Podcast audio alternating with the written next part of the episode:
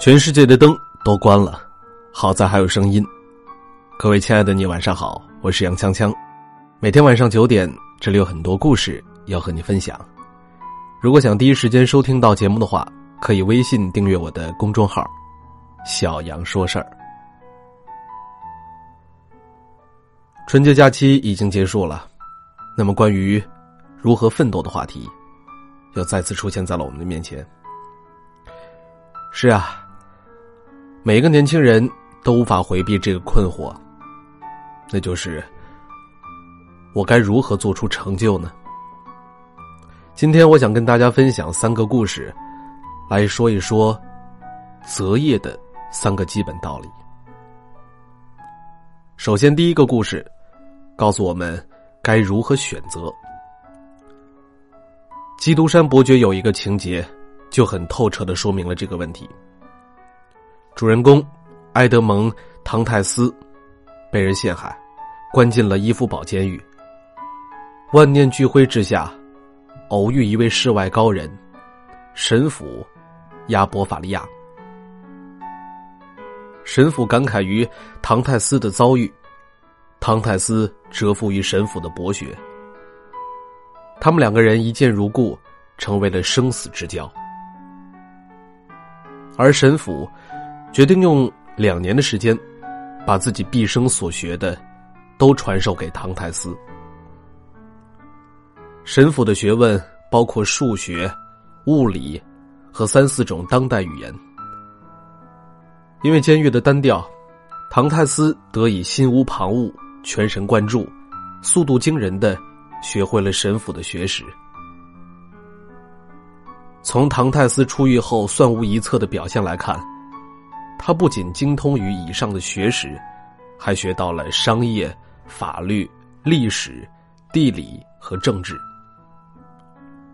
这些知识如同顶级的武功秘籍一样，让坠入深渊的唐泰斯脱胎换骨，成为了举世无双的高手。凡所有用，他皆精通。出狱以后，就像是从地狱归来一样。利用在监狱当中所学到的学识，大展拳脚，一鸣惊人。好了，第一个故事跟大家分享完了。那么这个事情告诉我们什么呢？我想说的是，在没有选择的情况下，人才能够被激发出来。假如唐泰斯没有入狱，生活缤纷多彩，选择也是多种多样，左有美人儿，右有娱乐。游刃有余，无忧无虑。那么他也不可能成为后来的基督山伯爵。同样，如果说爱因斯坦擅长交际，如果乔布斯是一个情商高手，如果马云貌比潘安，如果莫言、余华当年不对小地方产生深切的痛恨，他们也不会成为今天的他们。精英与强者。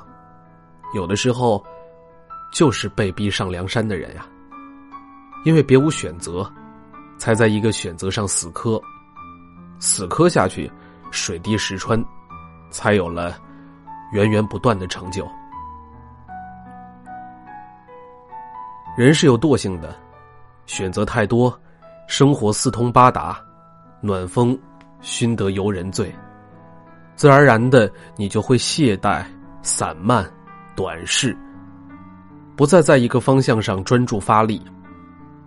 如此一来，个人技能增长缓慢，改变处境的能力也就会越来越小。因此，如果你不知道怎样奋斗，那么一定要请记住，你不需要那么多的选择，你需要做好的只有那一两件事儿，找准这个方向。将其他选择消灭，破釜沉舟，背水一战。这样一来，生命能量就会爆发，成长就会速度惊人。如果说这第一个故事告诉我们的是该如何选择，那么接下来我要分享的第二个故事，将要告诉我们选择什么。这是一个我的朋友的故事，和很多年轻人一样吧。大学毕业之后，他面临着两个选择：一个是考公务员，另外一个是从事自己一直喜欢的职业，就是写作。在二零一四年的时候，自媒体还不算发达，写手的经济效益也没有今天这样高。除了韩寒、郭敬明这些著名的畅销书作家，很少有体制外的写手能够混出个样子。公务员呢，大家都知道，是一个香饽饽，离家近，有尊严，地方上看得起，关系网广，有固定的工资，永远都不会失业。所以他的家人都劝他回家去考个公务员吧。但是他的想法是，他并没有大的后台，也看不惯官场的那一套，自己的兴趣与学识。都在写作上，而从长远来看，创造性的工作当然比重复性的工作要好。天底下的公务员那么多，有他不多，缺他不少，他的替代性极强，因此晋升的可能性也就极小。反观他自己热爱的写作领域，凭借他几年的努力，他更有可能成为稀缺资源。于是他顶着全家的压力，在北京的市郊租了一个房子，一心写作。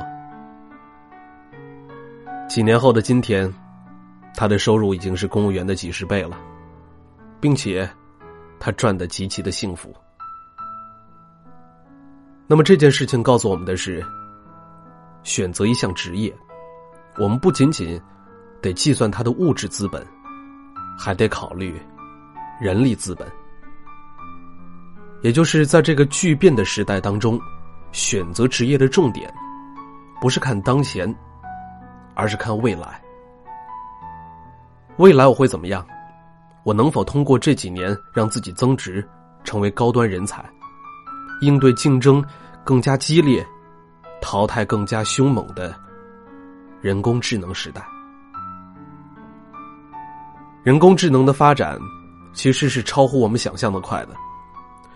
许多机械性、服务性、重复性的工作，都会慢慢的被科技给取代，而创造性、趣味性、审美性的工作，也就会越来越吃香。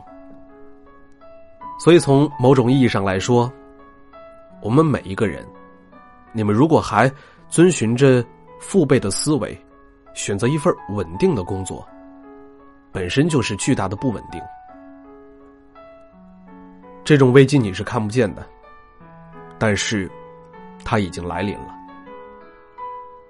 它带来的越来越快的节奏，越来越焦虑的现状，告诉我们，世界正在逆水行舟，你不进则退；时间正在飞速的更迭，你得活在未来。因此，选择最能为你增值、为你带来成长机会的职业，哪怕他的压力非常的大、节奏飞快，但是他会让你笑到最后啊！不会像目光短浅者一样，最终只能被迫的择业和生存。一定要记得，一个人的未来与他人评价是没有关系的，与你。今天的决策和努力有关系。好，刚刚呢说的是选好了职业，明确了奋斗的方式。那么接下来你得让自己站在正确的地方。那这个就得说到圈子了。许多人会说，我在山村生活与在北上广生活有什么不一样呢？吃一样的大米，喝一样的水，呼吸一样的空气。手机又能让我知道外界发生了一切，那为什么还要去大都市受罪呢？其实是不一样的。那接下来我要讲的第三个故事，是咱们中国古代的一个寓言故事。在很久很久以前，有一个恶臭村。这村子里以臭为荣，以粗鄙为乐，以无知为骄傲。人们常年不洗澡。污垢满身，随地吐痰，到处大小便，苍蝇如乌云一般缭乱。但是几辈子生存在这里的人，丝毫不觉得有益，反而觉得安之若素，自得其乐。有一天，一个陌生人闯进了村子，他被村庄所震惊了。没有想到世间还有如此恶心的地方。但是恶臭村的人也震惊了，他们没有想到的是，世间还有这么恶心的人。他身上的香，被当成了异味他整洁的衣衫，被当成了不合时宜。他对污秽的躲避，被当成不尊重村庄的传统。最终，陌生人被空气的恶臭和观念的腐朽逼着离开，回到了他的世界。人是环境的产物，当身边的人都说知足常乐，你不太可能永远头悬梁锥刺股的奋斗和学习。当你身边的人都以麻将、扑克、搞婚外情度日，你长久居于此，也会慢慢的被渗透的。腐朽落后的圈子会以惊人的同化能力，将其中的人一个接一个的变得灰头土脸。得过且过，暮气沉沉。精英的圈子，则会给你想象不到的正向的鼓励。当你身处在优秀的人才圈子当中，会得到靠谱的观念、高端的平台，哪怕不与他们交流，他们的存在也会无声无息的激励着你，向着一个理想的方向一路前行的。优秀的人才。